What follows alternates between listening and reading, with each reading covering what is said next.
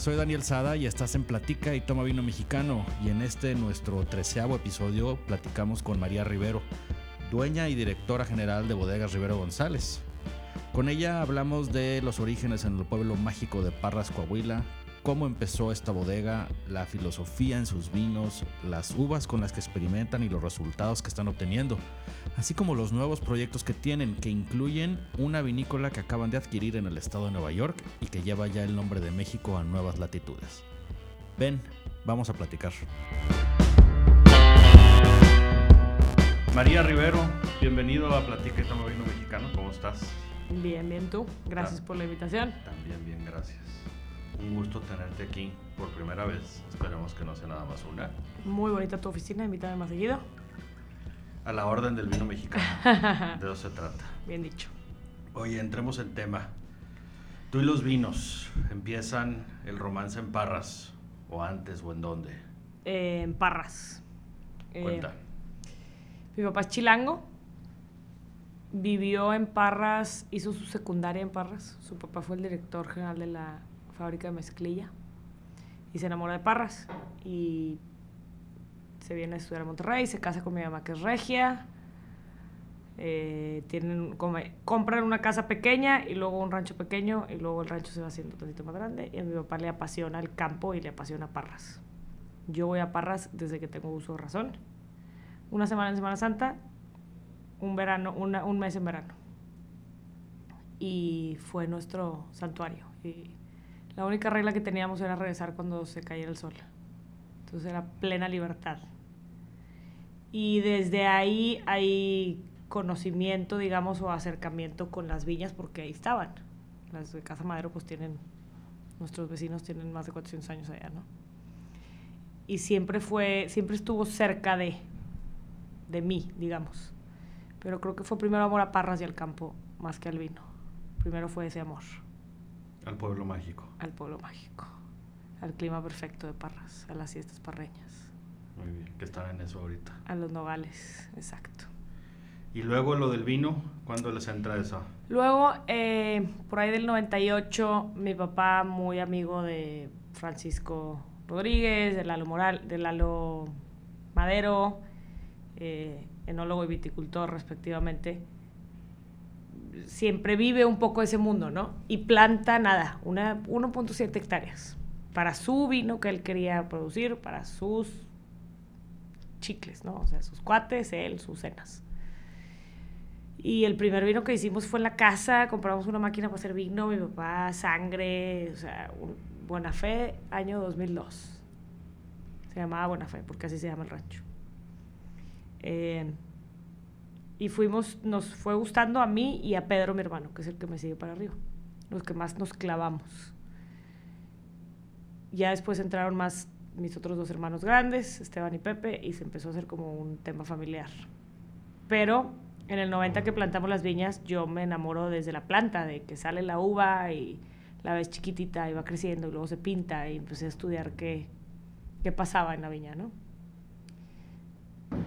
Y, pero no, no entró al mundo del vino hasta 2007, en forma. Pero Bodega Rivero González nace 2007. 2007. Antes estuvieron jugando. Sí. Eh, Qué padre. bueno, ya 2004 es la primera cosecha que nos elabora Casa Madero en forma. O sea, 2002 y 2003, sangre en mi casa. Si vino, vete a saber qué tan limpio estaba el vino y qué tanta bacteria tenía. 2004 llevamos la uva a Casa Madero y Casa Madero nos, pro- nos procesa. Y 2007 construimos nuestra propia bodega. Y vamos a comprar tanques, Pedro, mi hermano y yo, a Sacramento. No sabemos bien ni qué, eran unos rotofermentadores que todavía tenemos. Y me decía Pedro, pues checa los que jalen. Y yo, pues no sé ni cómo jalan. O sea, pues una foto, tómales video y luego al rato vemos en internet. Y así se vinieron los primeros tanques. Siempre muy asesorados con- de Paco Rodríguez los primeros años. Entonces teníamos, gracias a Dios, pues la. Y de, y de Eduardo Madero, ¿no? Entonces teníamos expertices mucho, muy eh, profesionales en nuestro ambiente, pero en realidad estábamos jugando a, hacer nuestro vino familiarmente. Y mi papá lo regalaba en Navidad y pues era así como que, uh, nuestras botellas. Este, en 2007, que yo me graduó, y empiezo a trabajar en, en, la empresa, en otra empresa que tiene mi papá, pues es una empresa minera y yo dije, pues vender ferrelaciones no está sexy, o sea, no voy a pasar toda mi vida vendiendo ferrelaciones. Y, y como que yo veía que el vino ya no se acababa, ¿no? Porque 1.7 hectáreas y dices, oye, pues es poquito, pues no es tan poquito, ¿no? O sea, como en los rendimientos de parras, pues estábamos obteniendo 8000 botellas y pues no te las tomas. Si le echas ganas, pues. Pues ni echándole ganas. Pues no va. Y le, echaba, y le echaba ganas el señor. Sí, hay que hacer muchas fiestas y muchos regalos. Y sus amigos también le echaban ganas, pero aún así sobraban.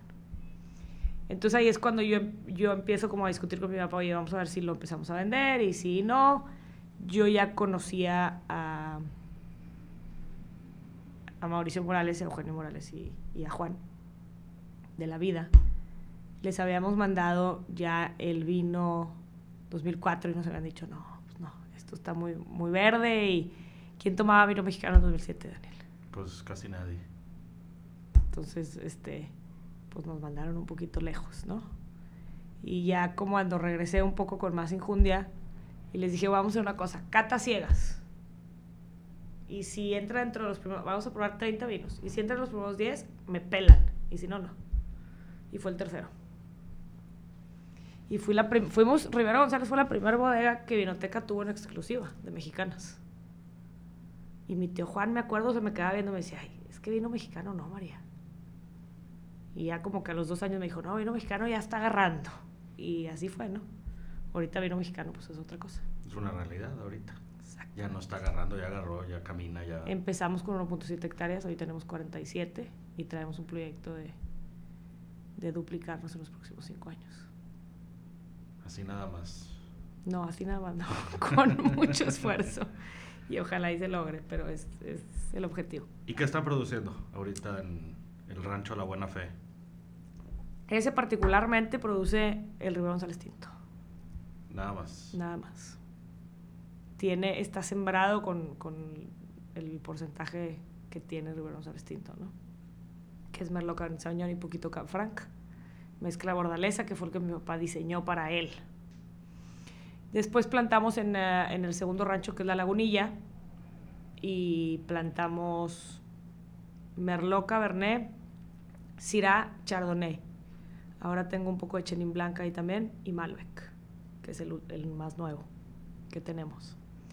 Y luego en otra tercera ubicación, que es Los Tajos, eh, duplicamos algunas variedades, pero metimos hace, en 2007, ese mismo año, metimos 16 variedades diferentes, una o dos líneas, porque la discusión era, ¿por qué yo voy a hacer lo que yo decida que haga si la tierra tiene su propia este, agenda? Y la tierra me va a decir qué se expresa bien y qué no se expresa bien, o qué me da en buenos rendimientos y qué no, qué me da una fruta sana, qué no nosotros como Rivero González siempre nos hemos considerado agricultores. El vino que nosotros hacemos, el 85% lo hacemos en el campo. Entonces, siempre se trató de la uva. De esas 17 variedades, por ejemplo, Pinot Noir, pues no. No en cualquier lugar se da. No, no, tiene suficiente frío. Entonces le, le, fuimos dando cuello, ¿no? Malbec nos encantó, plantamos más. Petit Verdot viene con todo. Es una interesante. Eh, palomino que usamos para este naranja. Eh, y muchas variedades que sacamos, que decidimos que la expresión no era buena o la valla de la uva era muy pobre o el rendimiento era raquítico.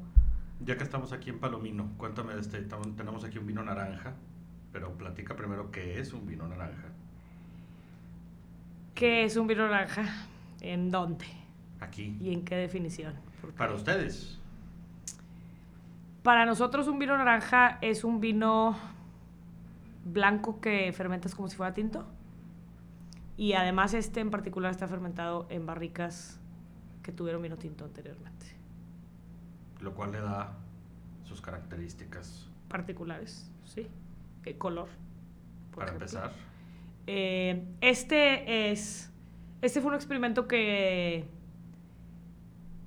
que nació de, uno de los enólogos que estuvo con nosotros hace un par de años, José Sánchez Gavito, que es mexicano.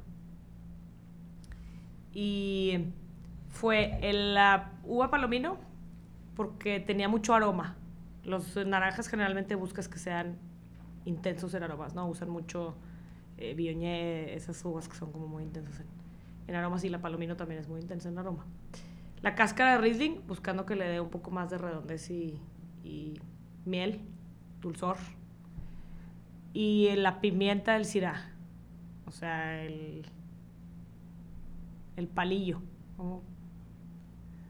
Se me fue la palabra técnica correcta, pero bueno. El, uh, lo que sale del despalillado, ¿no? Del Syrah, buscando que le dé un poco más de complejidad. Y este sí se fermentó en barrica y pues metiéndolo y sacándolo de bodega para controlar temperaturas y se alocaba y sombrerazos a mano.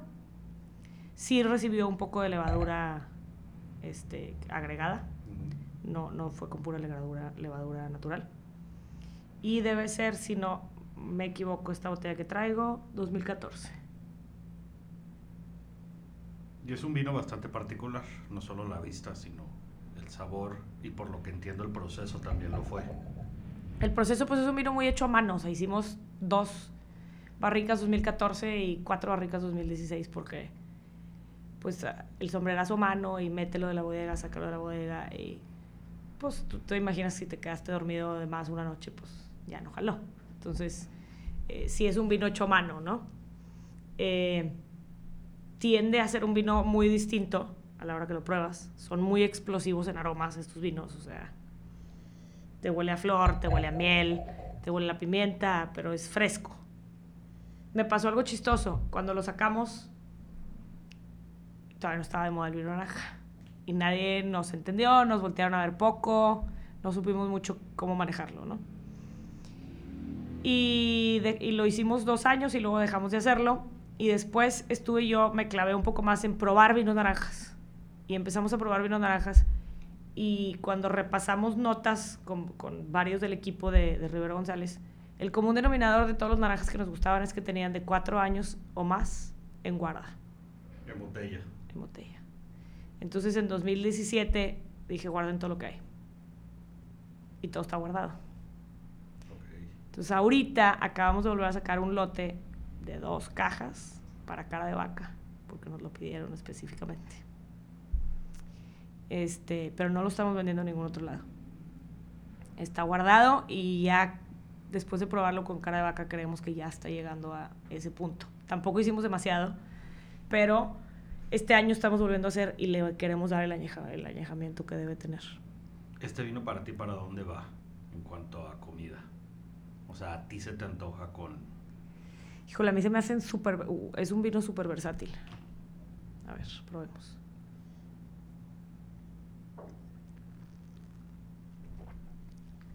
Entrada tiene un color muy particular que regularmente un vino blanco no va a tener.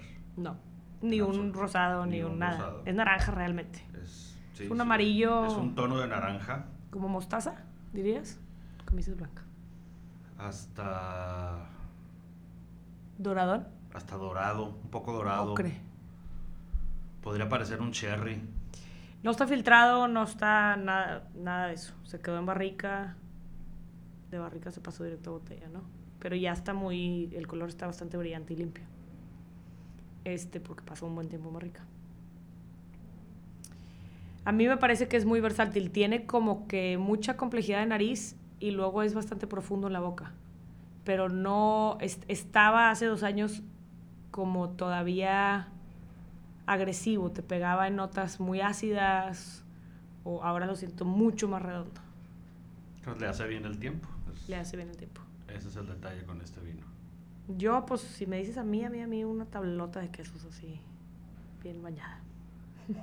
De esos quesos, este, entre más apestosos. Mm. O de esos que son como suaves por dentro y por fuera, no tanto.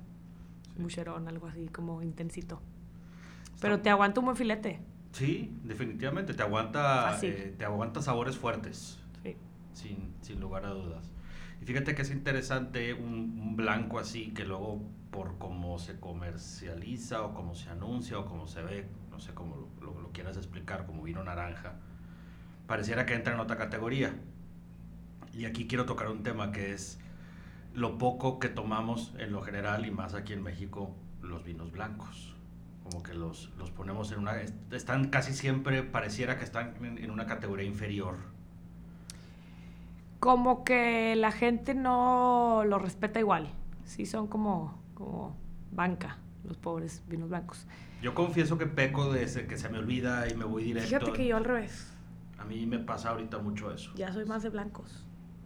Eh, me intrigan más. Eh, eh, nuestro Rivero González Blanco es un blanque de noir. También vivimos en Monterrey. Pensar en, en tomar puro vino tinto eh, con 47 grados afuera pues, es un poquito criminal. Pero no solo eso, la comida mexicana sería con los cánones tradicionales y, y- y con el sentido común normal de gastronómico, pues se apega más a un vino Blanco. blanco, De acuerdo. en general, por el picante simplemente. Yo creo que en general, lo, digo, no, no me sé los índices, pero, pero quiero pensar que en países donde hay cultura de vino más desarrollada se tome más blanco y más rosado. Se empareje un poco más y sea menos dominante el tinto. Pero aquí es muy marcado el asunto. Aquí sí. Ahora, no, me iba, a me iba a ir más atrás a, a los cultivos. Como cultivo de lo que nosotros hemos plantado en parras, pues sí, la uva tinta se da mejor. En rendimiento, en calidad de uva, en, en fortaleza de la planta. Una, ca- Es- una especie de caso inverso a lo que sucede en lugares como Querétaro, donde las O cosas sea, allá en Long Island, donde acabamos de ir a descubrir nosotros. Eso es otro, otro boleto. ahorita cuentas de ese... Pero sí, las regiones que tienen más frío o más agua, pues tienden a ser mucho más eficientes en los blancos. Sí, bueno, pues en este caso Parras no es aparentemente la mejor opción. Digo, hay blancos que se dan bien. el- No, claro, siempre se van a dar algunos, pero el chiste es que hay regiones, como por ejemplo esa, donde es mucho mejor idea, o se dan, florecen mejor, vaya, para Ahora- ponerlo en términos de plantas. A mí me encantan lo- eh, eh, el rollo de estos, de, de un naranja o un, un blanco, digo, un tinto hecho blanco. eh, Que no es la primera vez que lo haces, ya lo habías hecho con un Cabernet. el Rivero González Blanco, te digo. Ese es un Blanc de Noir. Ese es Cabernet Sauvignon blanco. Y todos los enólogos que han pasado por nuestra bodega, cuando llegan dicen que por qué el gran sacrilegio. Y cuando se van, no me dejan mentir porque los puedo, les podemos hablar para preguntarles. De todos termina siendo su vino consentido. A mí se me hizo una sorpresa muy grata la primera vez que lo probé. Y me ha tocado ver ese sentimiento en la gente que se lo recomiendo y que me toca ver que lo están probando. Es una sorpresa muy grata. Porque es un vino blanco muy sui generis también. Sí. No, tiene un cuerpo y tiene una intensidad diferente a la de muchísimos vinos blancos. Y mucha gente, que, mucha, muchos comentarios nos hacen de, yo no tomo mucho vino blanco, pero ese está bueno, ¿eh? Sobre todo los hombres, es como, como que trae garra el vino. Sí, pareciera que lo, lo- si lo fuéramos a medir por la intensidad o por lo denso que fuera, de alguna manera, pareciera que este, este es- se, se Tiene pone- un se- nivel de alcohol un poquito más. O sea, está en los niveles de alcohol alto de los vinos blancos. se parece más a un tinto.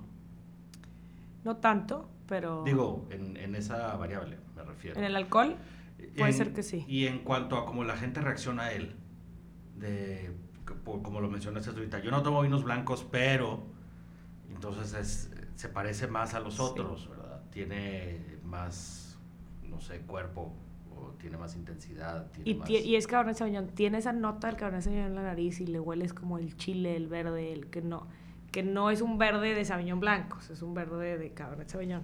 Muy ¿Y ese por qué fue? Todos nuestros vinos son medio que porque sí.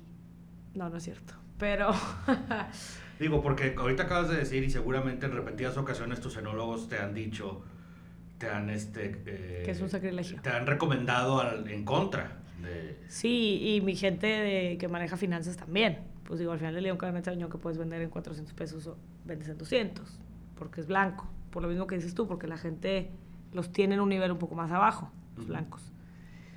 Pero en gran parte porque el calor.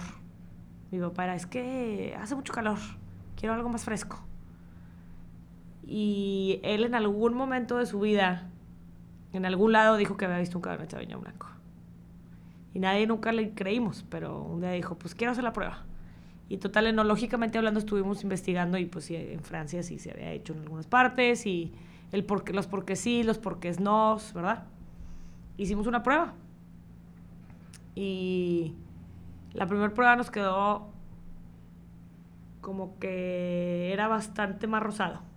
Nos pasamos en, la, en el proceso porque en vez de prensarlo sí hicimos una maceración pequeña y luego prensamos. Y el segundo año nada más prensamos. Y ese fue el que ya le empezamos a dar a clientes como a probar. Y nos encantó. Nos encantó porque no le quita ni un gramo de frescura. O sea, es un vino blanco, pero tiene más densidad en boca y la sientes y, y sientes el peso en la lengua un poquito más. Entonces te aguanta más cosas de comer, lo sientes como, como que te estás tomando algo que no es un blanco.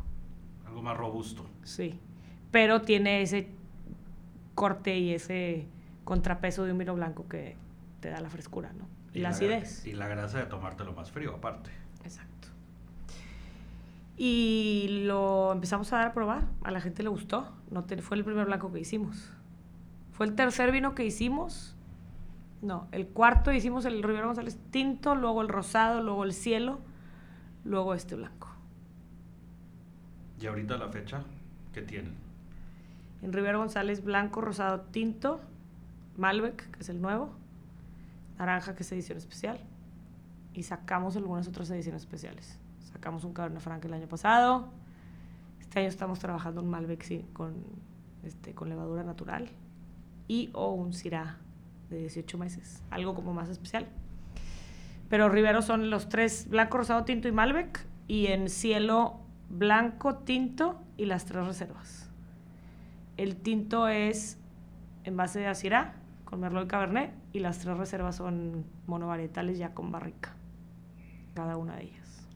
Oye, ahorita vamos al Malbec, que de hecho trajiste una y ahorita lo probamos. Sí. Que hace algunos meses estuve a bien probarlo y la verdad es que me sorprendió y recuerdo haberte preguntado que cuántos años tenía ese viñedo.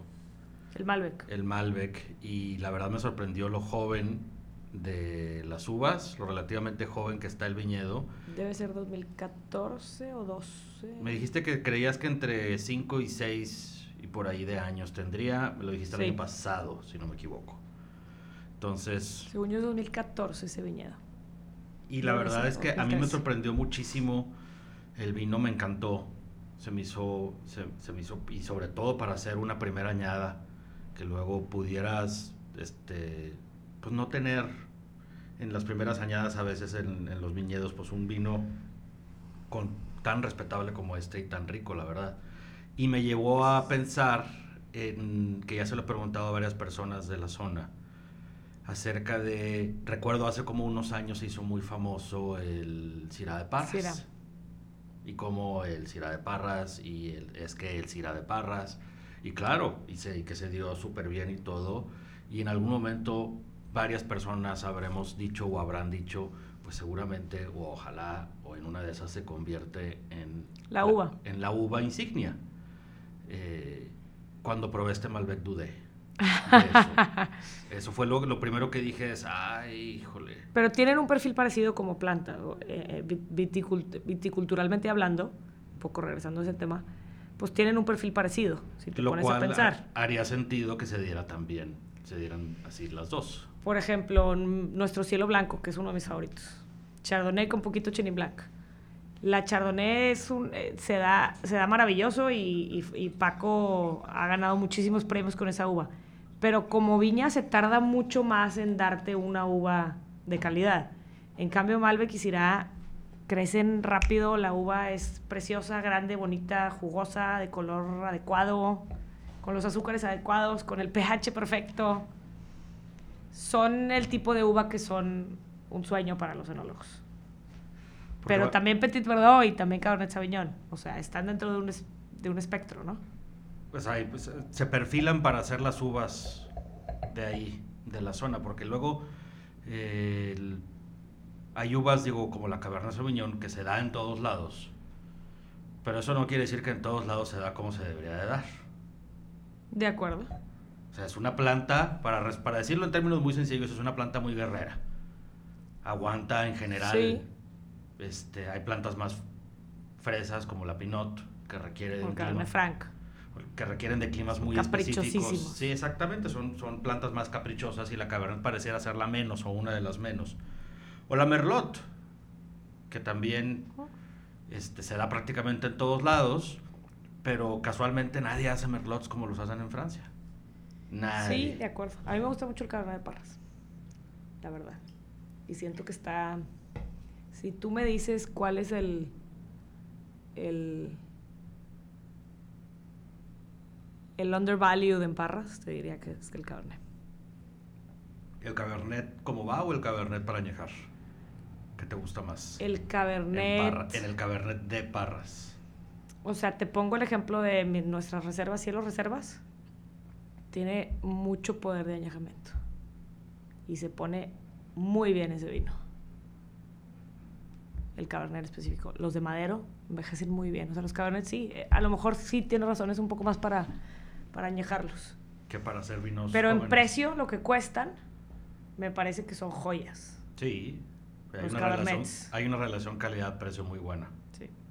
Bueno, en Parras en general tenemos, tenemos eso, creo. Sí, sí, en lo general Parras goza de eso. Este, de, de- hay, hay suficiente cantidad de vinos que salen de Parras en una muy buena relación calidad-precio. De acuerdo. Y yo creo que los grandes vinos de Parras y, y de la zona en general De Coahuila. de Coahuila eh, también con una gran relación calidad-precio. De acuerdo. Este, creo que se han venido ajustando un poco con los años, algunos, eh, pero creo que ya ahorita no hay duda de eso. Pero bueno, platícame de, Del Malbec. del Malbec. Eh, pues cuando plantamos ese, ese viñedo experimental de las 17 uvas que plantamos, hubo dos que fueron las primeras que decidimos que se quedaban. Malbec y Petit Verdot. Y las hemos estado trabajando. Entonces, ese viñedo experimental lo plantamos en 2007. Entonces, en realidad hemos hecho varios ejercicios de Malbec. Este viñedo que te digo que ya plantamos después debe ser entre 2012 y 2014. Del 2012 este debe ser el segundo año, el tercer año que producimos. Correcto. Entonces, llevamos un rato ensayando, ¿no? No sacamos nada en línea hasta que no lo, lo ensayamos suficientemente bien. Entre nosotros, entre equipo, familia, después lo vendimos dos años como edición especial. Se vendió muy bien, la gente le gustó mucho. Eh, incluso por ahí le vendí algunas botellas a Pangea en algún momento, como vino especial. A Guillermo le había gustado mucho. Y total, ya fuimos como preparándonos para que saliera de línea. Pero creemos que de los que teníamos, este es el que está en calidad de River González. O sea, en ese tier arriba, ¿no? Es un vino potente, serio, tiene, está súper bien integrado, tiene una fruta súper este, morada, oscura, intencionada, ¿no? Sí, tiene un color precioso, tiene un, un aroma muy redondo y un cuerpo muy padre. Este, a mí en lo personal, acabo de comer hace unas horas y ya, me- ya me dio hambre nada más de pensar. Este sí es para comer, definitivamente. sí, este es vino para comer. Y con este sí quieres echarte algo serio. O sea, quieres que prendan la parrilla o te saquen un lechón o... Si quieres que te pongan algo enfrente que, que vas a por un momento dudar si te lo vas a acabar. Sí. Pero está, eh, porque está goloso el vino, ¿no? Sí. O sea, tiene como viscosidad en la boca, peso. Y al mismo tiempo tiene como un hint de, de no sé si es vainilla o, o como una especie de, de algo en- al final de la nariz. ¿Qué tanto pasa por barrica? Este sí pasa, si no me equivoco, más de 18 meses. Nuevas. No debe tener casi nada de nueva, le debemos meter yo creo que un 20% de nueva, pero tiene algo de, de americana, poquito americana. Y yo creo que a lo mejor eso es también lo que se siente en la, en la vainilla, ¿no? Como más flor. Siempre lo siento más floreada la, la barrica americana que la francesa. La verdad es que está muy bonito. Espero que con los años produzcan más de este. Porque luego encontrarlo no ha sido fácil. No, no. no produjimos tanto, pero tampoco tan poco. Eh, está en Vinoteca, está en nuestras tiendas. Por lo pronto. Sí, hay que producir más para poderlo mover más, pero bueno. Ahora, me supongo que viene el Petit Verdot en planes de eventualmente hacer su aparición, ya sea como parte de algo Todavía no estamos seguros. o como un monovarietal. Fíjate que Sería muy osado, ¿no? Ahorita estoy tratando de pensar en un monovarietal Petit Verdot.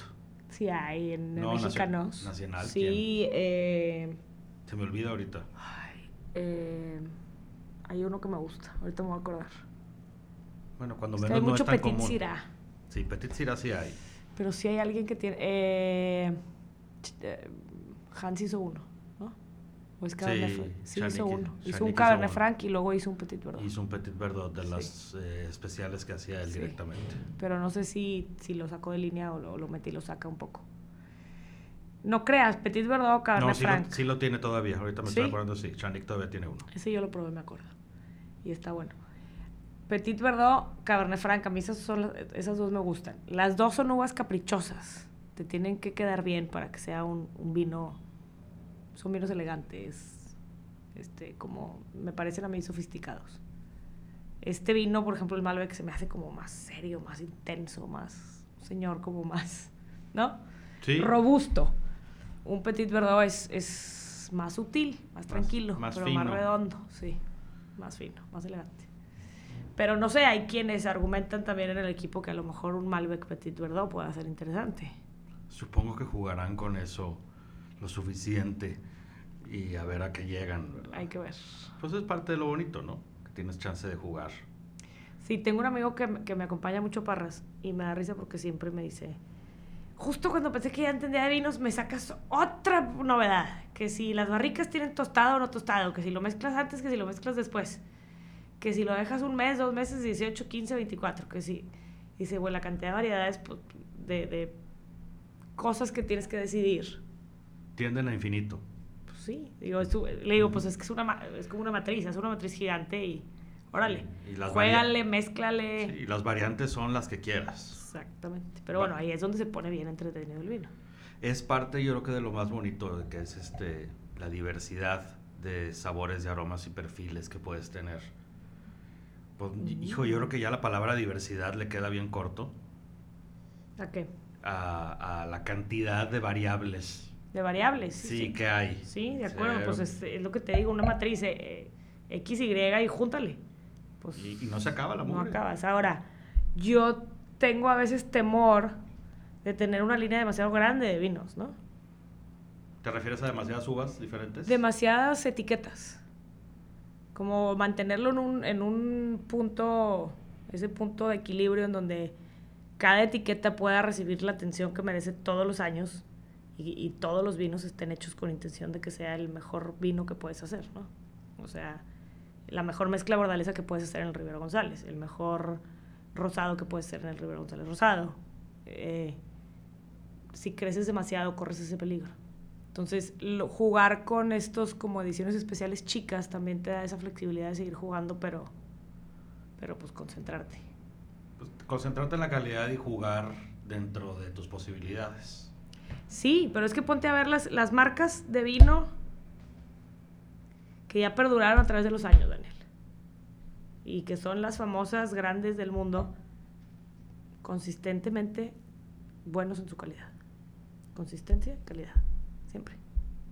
Curiosamente esperamos algo, hay un punto de nuestra existencia probando vino donde esperamos lo mismo, el, el confort de recibir lo mismo. De hecho, pues eso es parte del chiste de la Sí. cerveza o de los licores, que siempre saben...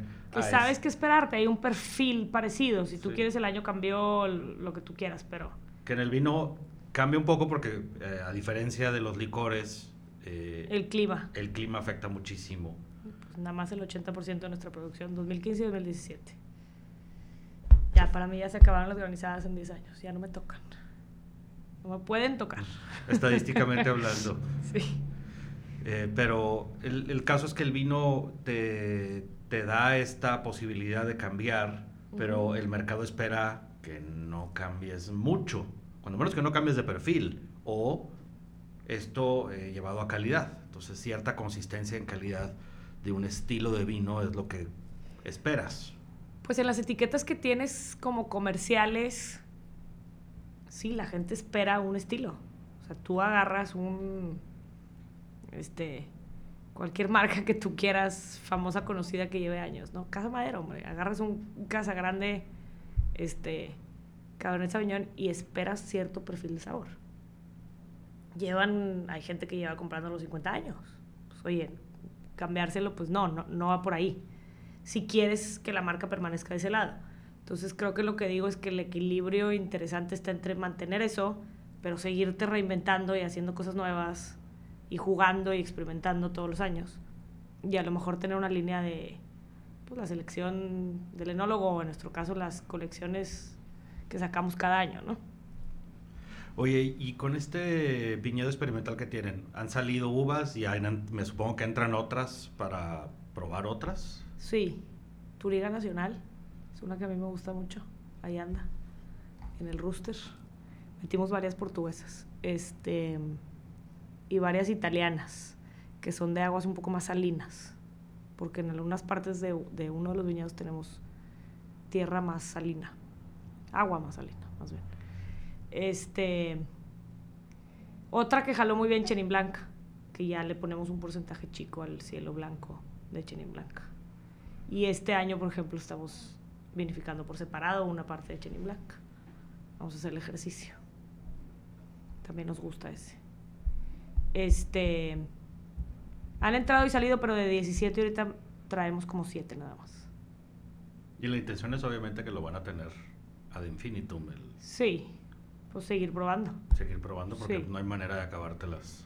No, y además pues te permite hacer lotes chicos de vino, en cualquier caso, de cualquier cosa, como el vino naranja este, ¿no? Palomino, mm. Riesling. Y en una de esas descubres América. Pues, este, mi papá tiene la inquietud de Parras, Santa María de las Parras, se llama Santa María de las Parras, ¿verdad?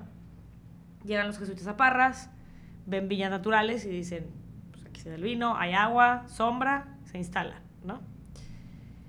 Y lo llaman Santa María de las Parras y empiezan a, cultivar vino a destajo.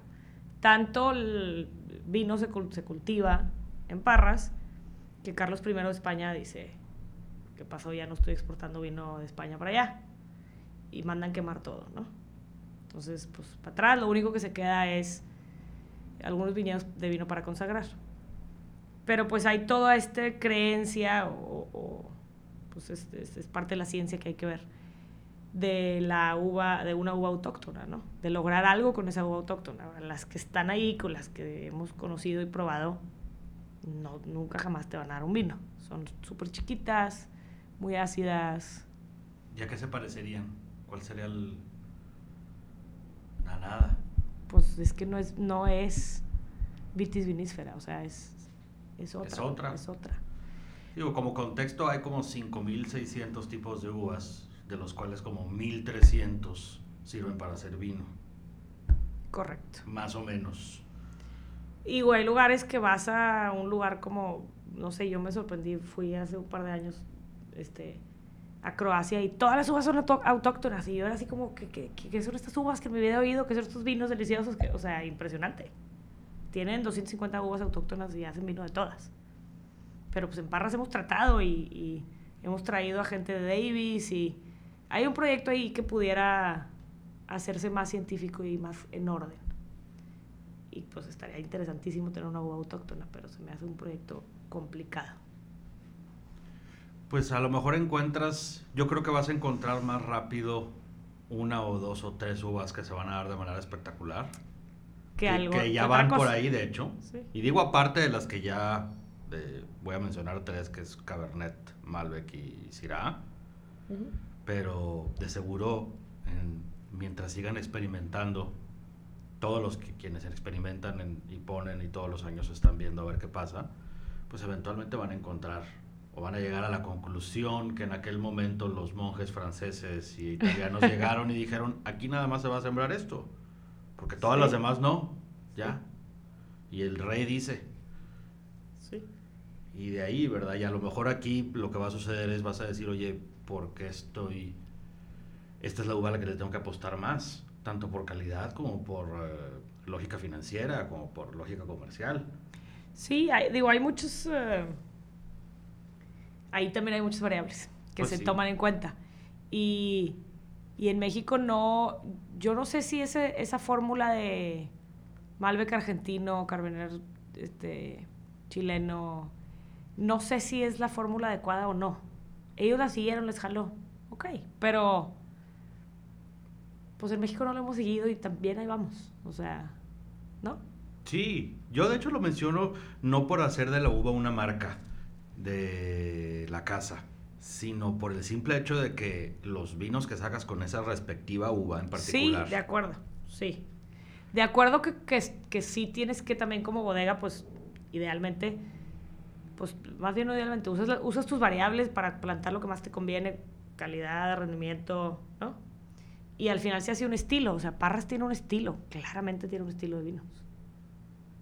Y, ¿Cómo crees que va a ir evolucionando este estilo? O sea, no hay Rieslings, no hay Pinot Noirs, me explico. ¿Tú dónde ves a Parras en los siguientes 15, 20 años? En tipo de vinos me refiero. y obviamente ahorita está, está empezando otra vez, uh, bueno, está explotando, hay más productores cada año. Sí, creo que en Coahuila, yo te, si te hablo de Coahuila, definitivamente creo que si seguimos dando los pasos que estamos dando, somos la región de la calidad en México. Sin duda. Sin duda. Y te voy a decir por qué creo. Creo que porque la mayoría de la gente que le estamos apostando a hacer vino somos agricultores y nos importa la uva. Y ya con eso tienes comprado el 85-90% de la calidad de un vino. Estás en el negocio de ya no echar a perder las cosas cuando tienes buena uva. Pues sí, y, mucha gente me odia cuando lo digo, pero ¿cuántos vinos que aman y adoran y siempre compran no saben ni de dónde viene la uva? Y un día, un año dicen, estaba buenísimo, y luego, qué raro, lo probé y no me gustó. Pues sí, pues, pues sí. No es lo, el, el nivel de calidad no necesariamente se va a mantener. Contra que seamos, seas agricultor y estés, estés verticalmente integrado, pues el cuidado que tienes. Es muy diferente, no es lo mismo. Ahora, no explota tan rápido porque no hay una escuelita como la que puso Hugo que explotó, que fue maravilloso porque pues, todo el mundo tuvo oportunidad de hacer vino y hubo muchos vinos al mismo tiempo. Eh, creo que no va por ese lado, no va a explotar en cantidad de vinos, sino que va, va a mantenerse en calidad. No tantos productores, más bien, ¿a dónde se van a ir? Más bien buenos productores, ve las huevas que están haciendo, digo. Le están metiendo este, no solo lana, o sea, esfuerzo y ciencia y están trayendo gente picuda, comprando equipos picudos. Y fíjate que, por ejemplo, eh, para hablar de temas de jugadores recientes, muy recientes, que es Arteaga, eh, ambos productores que están ahorita en el mercado, eh, Bodegas del Viento y Los Cedros. Fuiste a Los Cedros, ¿no? Ya, ya. Nueva, no he ido. Sí, está precioso el lugar, ¿verdad? Y, y la verdad es que en ambos casos, ambas marcas han posicionado sus vinos en los anaqueles de calidad, de alta calidad, y de ahí no se van a mover. De acuerdo. Pero coincide con sus vinos. Sí. Plantaron, plantaron uva sabiendo cómo plantar uva, siendo agrónomos, ¿me explico? Trajeron viticultores, trajeron enólogos serios. Digo, acabas de decir, las bodegas no son, no son de chiste las bodegas. Son unas bodegotas bien puestas, con equipos profesionales, con entonces creo que, y traemos una propuesta muy fuerte de, ponerle el sello de vinos de Coahuila con un estándar bastante alto. No lo, hemos, no lo hemos firmado porque no todos estamos de acuerdo, pero... En puntos y comas, ¿verdad? Pero hablando en lo general, yo creo que... En lo general queremos que sea la zona de calidad, sí, pero nos estamos viendo duros con las reglas. Yo creo que la verdad no me extrañaría que eso eh, eventualmente cuando nos veamos en la penosa necesidad de tener que separar a, las zonas vinícolas del país, no me extrañaría en absoluto que se empiecen ciertos eh, niveles de vino, o sea, de los grandes vinos y los vinos de calidad donde digas, oye, ya te fijaste que hay, o que los de Coahuila nada más están en este, en este rango, no me va a extrañar absolutamente nada. Creo que eso es así es como veo yo Coahuila, ¿no? Parras, en particular, pues es el corazón de Coahuila. Eh, eh, por la historia que tiene, por el pueblo, porque tiene pueblo, este, y por el turismo. bueno, y históricamente aparte y todo. Sí, digo, por la historia primero, es lo primero que dije, ¿no? La historia, pues sí. Y dos, pues te, te digo, o sea, nosotros este año tenemos el doble del turismo del año pasado. Y el año pasado teníamos el doble del año pasado. Y de hecho, y parece que ni están, de hecho, ni están intentando en Parras. ¿Qué? Lo del turismo, vaya, el Skype. Pues nosotros no hemos promocionado porque ni a qué horas. Sí, acabo de platicar hace una semana con Daniel mismo y hablando precisamente de ese tema y es el mismo, de que no, y en realidad no estás intentando atraer gente.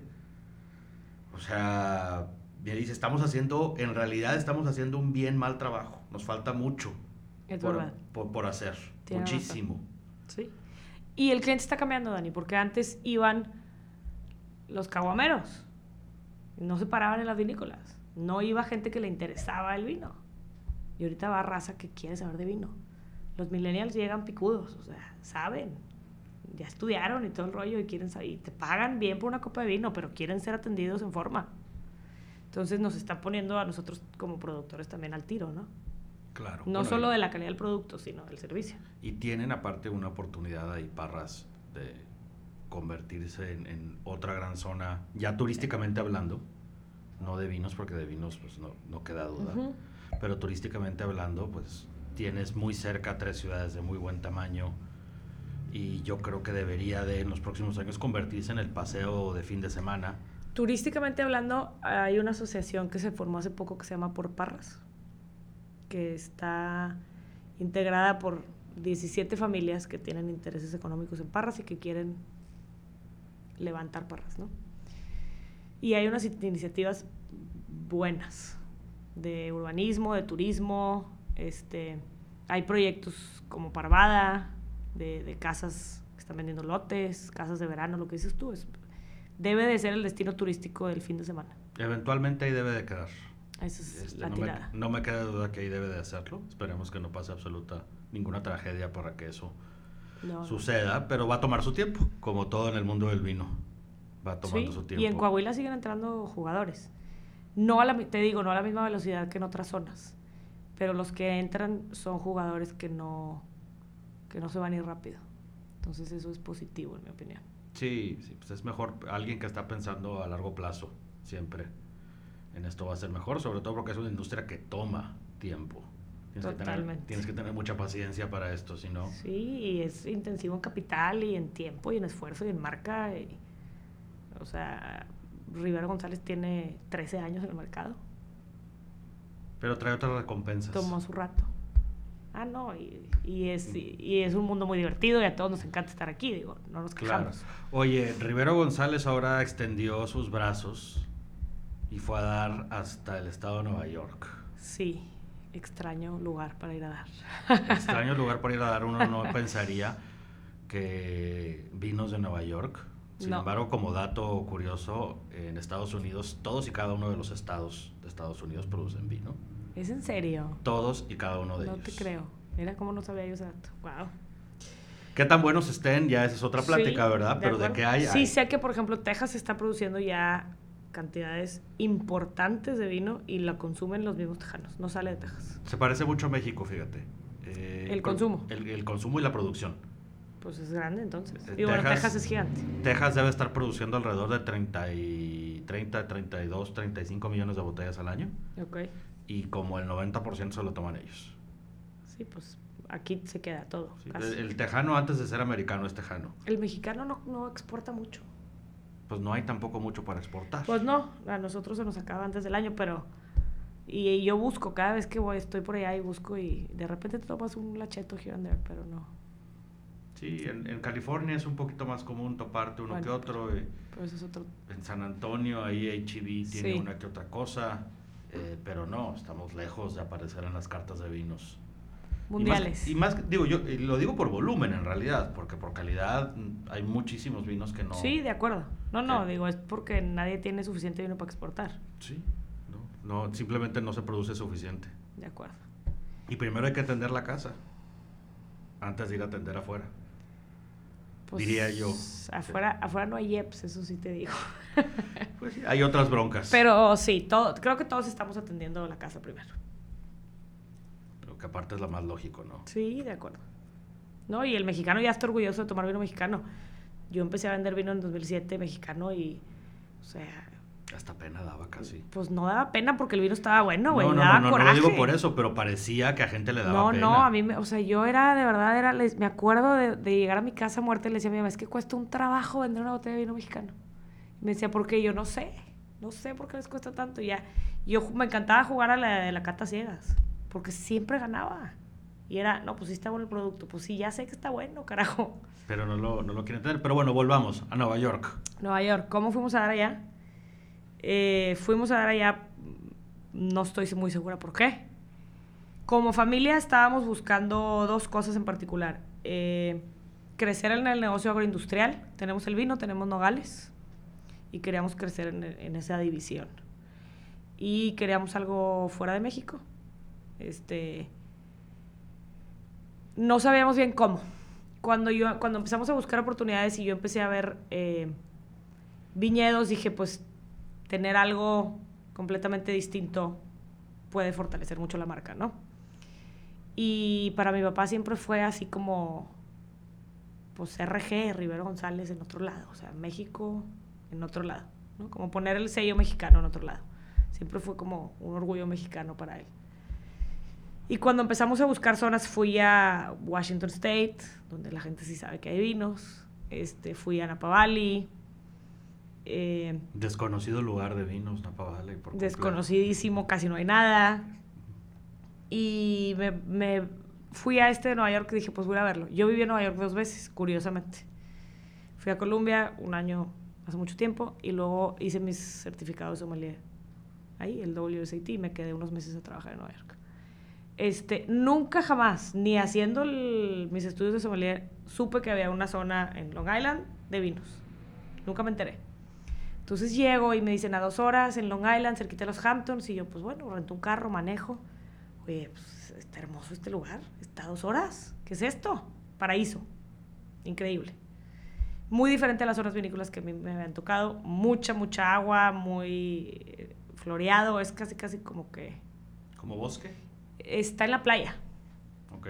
Entonces, este es, es un pedacito de isla, no de isla, porque más bien Long Island es largo, y luego se hace este, los Forks, que llaman. El South Fork es los Hamptons, que pues es el rey del turismo. Y el North Fork es pura agricultura. Y es, es este fork. Entonces tienes playa todo alrededor, muy húmedo, este, mucha agua.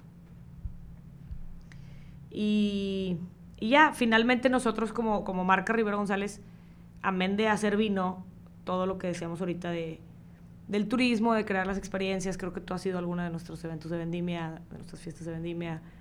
Eh, hacemos ahora ya tenemos un salón de eventos para bodas.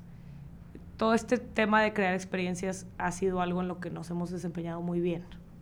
Lo hacemos bien, nos gusta. Y en Nueva York es muy enfocado porque tienen un tasting room. El 80% del vino lo vendes ahí. Entonces es, un- es otro modelo de negocio, ¿no? Y, y pues nada, nos aventamos el tiro. Sin entender muy bien a dónde íbamos o qué. Era una de las marcas más antiguas. Hay 70 viñedos en esa zona. 70 viñedos 73 viñedos en esa zona. en Long Island. Ni siquiera en Long Island. En, En una parte en el Long- North Fork de Long Island. O en sea, una parte de Long Island hay de Long Island. 70 vinícolas. Una después de otra. Y es ruta vitivinícola y recibe un millón y medio de gente de turismo al año. Entonces, dentro de todo fue, pues, ¿qué le aprendo de aquí para allá? ¿Qué aprendo de allá para acá? Este, y hacer la marca más grande. Realmente poner México, que Rivera González no sea, este, nada más Parras. Siempre, el corazón siempre va a ser Parras, pero que Rivera González, pues, sea una marca internacional. Pues ahí van muy encaminados a eso. Y ahí vamos. Ha sido una aventura interesante. Supongo que en su momento te vas a traer los vinos de RG Sí, a México. correcto. Sacamos igual dos líneas allá. La, la- bueno, compramos el viñedo, se, llama, se llamaba Marta Clara Vineyards, uno de los más viejos. Estaba muy abandonado. Tenía cinco años en venta. Lo compramos y al año hicimos el relanzamiento de marca y hicimos ya nuestros propios vinos. Me llevé a una enóloga mexicana, se llama Lilia Pérez. Estuvo conmigo muchos años eh, trabajando en la Ciudad de México y luego se fue a Bordeaux a hacer su maestría y a, a estudiar sus estudios de enología. Y se vino a vivir a Nueva York. Entonces hicimos el primer batch de vinos o la primera añada el año pasado y sacamos cuatro en RG y cinco en cielo. Y estarán aquí en un mes, si Dios quiere. Ah, pues, De lo, perdón, hicimos 6 y 5, 11 vinos en total. De los 11 vinos, solo dos son tintos. solo dos son Tres tintos. son tintos. Tres son tintos. Un cielo y dos riberas. Conectando con lo que hablábamos hace rato. Otra cosa mariposa. Otra cosa. Y que allá lo que pasa es que no tiene suficientes horas de sol. Y entonces, eh, vamos a suponer que brota en marzo, abril.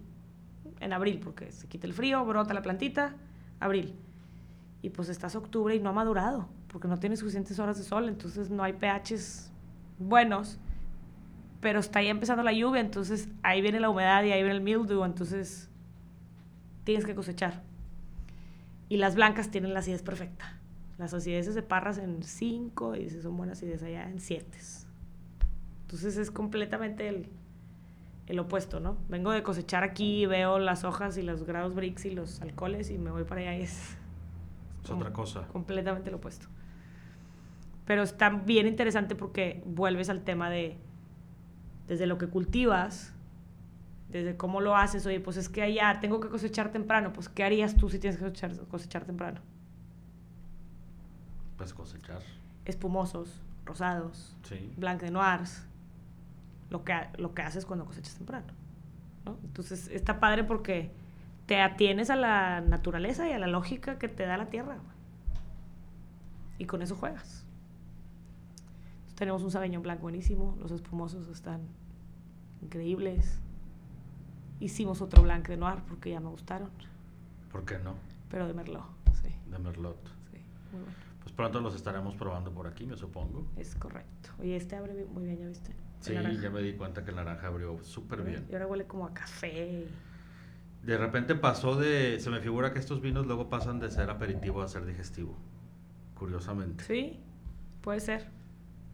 Que conforme se van abriendo y va bajando un poquito la temperatura, digo, Sí. va subiendo la temperatura más bien, Caliente. este. Se convierten en algo que también pudiera ser un, un digestivo. Y huele súper perfumado. Bien.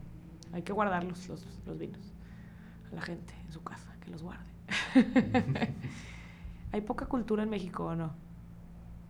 Estamos en pañales y no hemos salido del hospital. De plano. Si fuéramos un bebé, yo creo que sí. Lo cual para mí me dice que hay una tremenda oportunidad de, de crecimiento y de educación. Este, cuando yo creo que a veces cuando decimos no hay cultura pareciera que es algo netamente negativo y es pues pues porque hay muchas razones para eso. Y, Digo, me refiero específicamente al tema de la guarda. O sea, no hay cultura de guardar vino. No, bueno. Digo, la nada. cultura del vino ya hay, hay bien. No Hay- te digo que los millennials a mí me asustan, güey. Ay, pero digo, estamos todavía en, eh, naciendo como país y como cultura. No lo tenemos en el día a día. Muy poca gente lo tenemos. Sí. Y lo de guardar vino, pues tú dime, yo me dedico a esto desde hace buen rato de estar en el mundo del vino y a duras penas tengo un Guardado. guardado poquito más de dos Sí. cajas en mi casa. A duras penas. Sí. Bueno, en la oficina hay, hay otro tanto, pero es Fíjate. por otras razones. Nosotros como familia, hace poco, relativamente, Rivero González tiene 13 años. Hace 5 años yo me di a la tarea de empezar a probar los vinos de la cava familiar. Porque pues hemos guardado todas las añadas. Poco, pero... Y empecé a probar y nos empezamos... En, cuando teníamos comuna, lo empezamos a hacer con comuna, ¿no? Y, y se nos, nos encontramos unas joyas. Y probando, empecé a invitar a mi papá a las pruebas. Y un día me dice, oye, ¿por qué estoy tomando vinos del año? O sea, si estos vinos que me vas a probar están increíbles, no quiere decir que los del año no estén bien, pero porque yo, si tengo una bodega de vinos y que yo sepa es mía, pues como que no sé, ¿verdad? Pues porque no los guardamos. Entonces, pues ya ahí nos hicimos a la tarea de empezarlos a guardar y sacárselos de repente, o en los eventos familiares, o en las comidas de empleados, o en... Que luego ese es el otro detalle de guardar, que uno luego no los quiere sacar. Los No. abres y dices, no, este todavía no, porque No, no, les, yo, yo les pongo fecha y van saliendo en sus fechas. sí, tienen que salir. Sí, a veces te equivocas o a, lo- a veces todavía le queda un rato más o no. Pero yo me he tomado un cielo reserva Merlot del 2010 y digo, ¿qué es esta joya?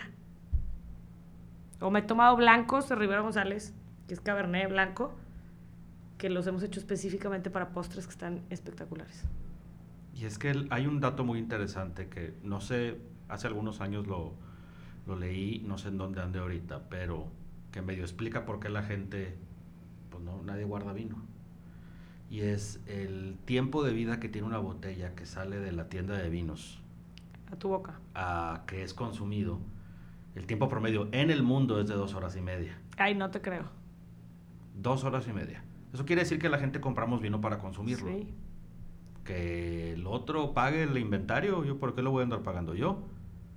Pues porque luego no pagan si se los dejo tan, tan más sí, caro. Bueno, podríamos argumentar muchas cosas de, por qué tener vino en tu casa, ¿verdad? Entre ellas, pues porque Pues, sí. Pero porque- sí, sí, hace sentido tu punto. Este, pero la gente, pues, ¿para qué? Si, y deja tú, con los años se ha hecho eh, tremendamente más accesible el vino. Tiendas de conveniencia tienen vino ahora, supermercados que, y, y con buenas, supermercados con buena selección de vinos y con buen cuidado de los mismos. Pues, ¿por qué voy a gastar yo X cantidad de miles de pesos o de la moneda local? No, y los tengo que guardar y tienen que estar a temperatura. ¿cuándo? Y luego que no les dé el sol y, Y. Otra preocupación. ¿Cuándo me lo va a tomar? Sí, o no, y, y si está bien guardado, y, Sí, es una lata. y, y para qué lo abrieron, y luego... Y se fue la luz y se me echaron a perder todos. Sí, sí, Y, y- y luego el péndulo te lleva al, al otro lado que te digo, de que abres el refri de vinos, abres tu cava y ves y no, ese todavía no, y luego nunca te los tomas. Y nada más estás comprando vino para consumir y los que tienes guardados se quedan guardados. No, pues no. Porque luego es ese... No, hay que encontrar puntos medios. Sí, la verdad es que todos los vinos, como dice el buen René Rentería, a quien le mando un caluroso saludo, el mejor lugar para guardar el vino es la panza. Pues sí, es verdad. Y pues disfrutarlo, ¿verdad? Ahora, ¿hay vinos que van a mejorar con, los, con el tiempo? Pues sí, pero de muchos no lo sabemos. Fíjate que yo empecé a guardar vinos y tengo muy pocos, poquísimos, pero mi regla fue puros magnums. Se evolucionan más despacio. Sí, tengo 10, 12, no creas que hasta ahí llega mi colección, pero pura magnum. Y dije, bueno, así sí. Siento que es más fácil guardarlas, Pues no sé. más menos. A lo mejor me di ahí un compromiso a mí misma para no guardar tanto o tan poquito. Oye, hablando de compromisos, ahora que traigas tus vinos de Nueva York, RGNY, RGNY, nos vuelves a visitar claro que sí.